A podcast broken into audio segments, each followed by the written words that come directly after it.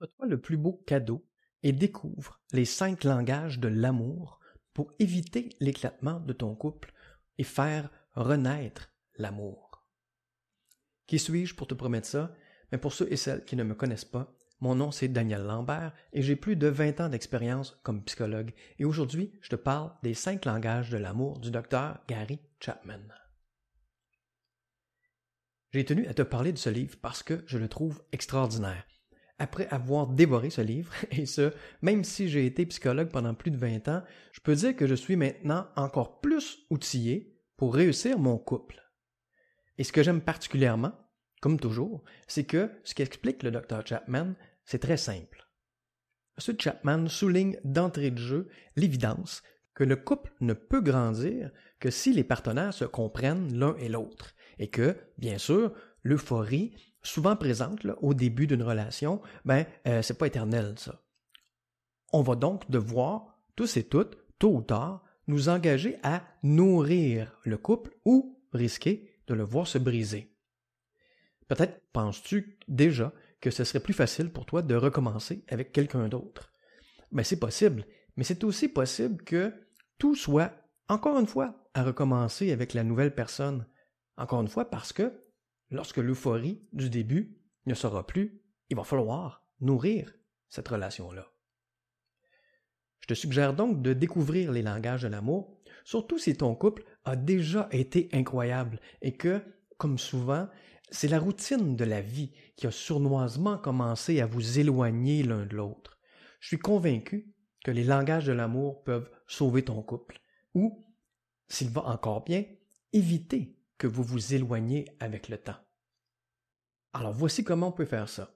M. Chapman affirme que nous avons tous notre façon personnelle d'exprimer notre amour et tous notre façon préférée de recevoir de l'amour.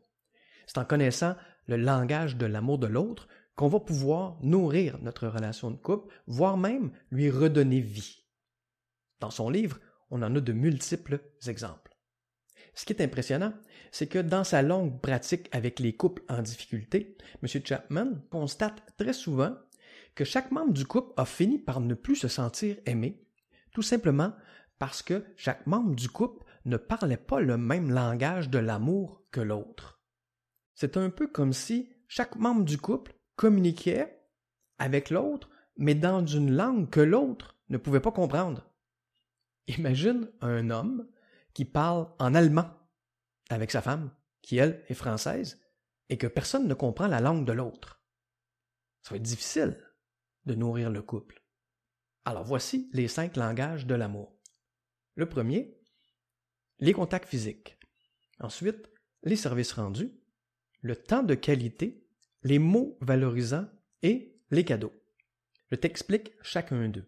Tu trouveras dans la description un lien qui mène vers un questionnaire pour identifier les langages de l'amour que tu apprécies davantage et ceux que tu apprécies moins. Si tu es en couple, l'idée c'est de compléter ce questionnaire-là, chacun de son côté, puis de comparer les résultats. Si vous avez des langages de l'amour communs, c'est parfait. Sinon, vous saurez quel langage vous devrez utiliser davantage, développer davantage pour signifier votre amour à votre partenaire. Alors on commence avec le langage des contacts physiques. Première des choses, le langage des contacts physiques ne fait pas exclusivement référence aux relations sexuelles. Ceci dit, les gens qui se sentent principalement aimés par les contacts physiques ben, aiment les contacts physiques de toutes sortes. Les câlins, les caresses, se tenir la main, les massages, une petite tape dans le dos, etc. Les gens qui privilégient ce langage-là sont des personnes qui apprécient le toucher, la proximité physique et le manque de proximité physique, le manque de toucher est particulièrement blessant pour eux. Ensuite, on a le langage de l'amour des services rendus. Ben, les gens dont le langage principal de l'amour sont les services rendus seront particulièrement touchés par des actions concrètes que tu poses pour les aider. Que ce soit de faire la vaisselle, passer l'aspirateur, aller chercher les enfants à l'école, peu importe, la phrase préférée de ces gens-là, dont le principal langage de l'amour, c'est les services, mais la phrase préférée, c'est Permets-moi de t'aider avec ça. Bien sûr, à l'inverse, la paresse, manquer à ses engagements, puis donner à l'autre plus de travail sont des choses qui lui disent à quel point il ne compte pas à tes yeux. Donc des choses qui le blessent particulièrement. Imagine déjà si ton langage à toi, c'est celui des contacts physiques et que celui de ton amoureux, amoureuse, c'est celui des services rendus. Alors toi, après une journée, peut-être que tu veux prendre du temps et te coller sur ton amoureuse, sur le divan. Mais elle, elle aimerait bien que la vaisselle soit faite comme tu lui avais promis.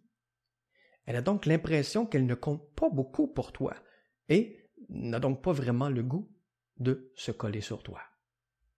Troisième langage de l'amour, les temps de qualité. Pour les gens dont le langage principal de l'amour, c'est le temps de qualité, rien ne dit je t'aime aussi fort que de recevoir la pleine attention de l'autre. Être présent à l'autre, c'est crucial. Pas en regardant la télé, non, non, juste avec moi. Je suis le récipiendaire de toute ton attention. Alors reporter des rendez-vous, être là avec moi physiquement mais pas mentalement, ne pas bien m'écouter, sont toutes des choses qui affectent particulièrement ce type de partenaire-là. Viennent ensuite les mots valorisants. Bon, les gens pour qui le langage principal de l'amour, c'est les mots valorisants, sont spécialement sensibles aux compliments inattendus, aux encouragements. Les je t'aime sont importants. Et lorsque les raisons de ce je t'aime-là sont exprimées, la personne est au septième ciel. À l'inverse, les injures, les critiques blessent particulièrement ces personnes-là et elles ont beaucoup de difficultés à oublier ces mots blessants. Finalement, nous avons les cadeaux. Ne pas confondre ce langage au matérialisme, parce que les personnes pour qui les cadeaux sont le principal langage de l'amour sont principalement touchées par le geste, l'attention ou les efforts qui sont associés au cadeau, et non pas au cadeau en lui-même. Évidemment, pour ces gens-là, oublier une fête, donner un cadeau sans signification, c'est quelque chose qui blesse particulièrement les personnes dont le principal langage de l'amour, c'est les cadeaux.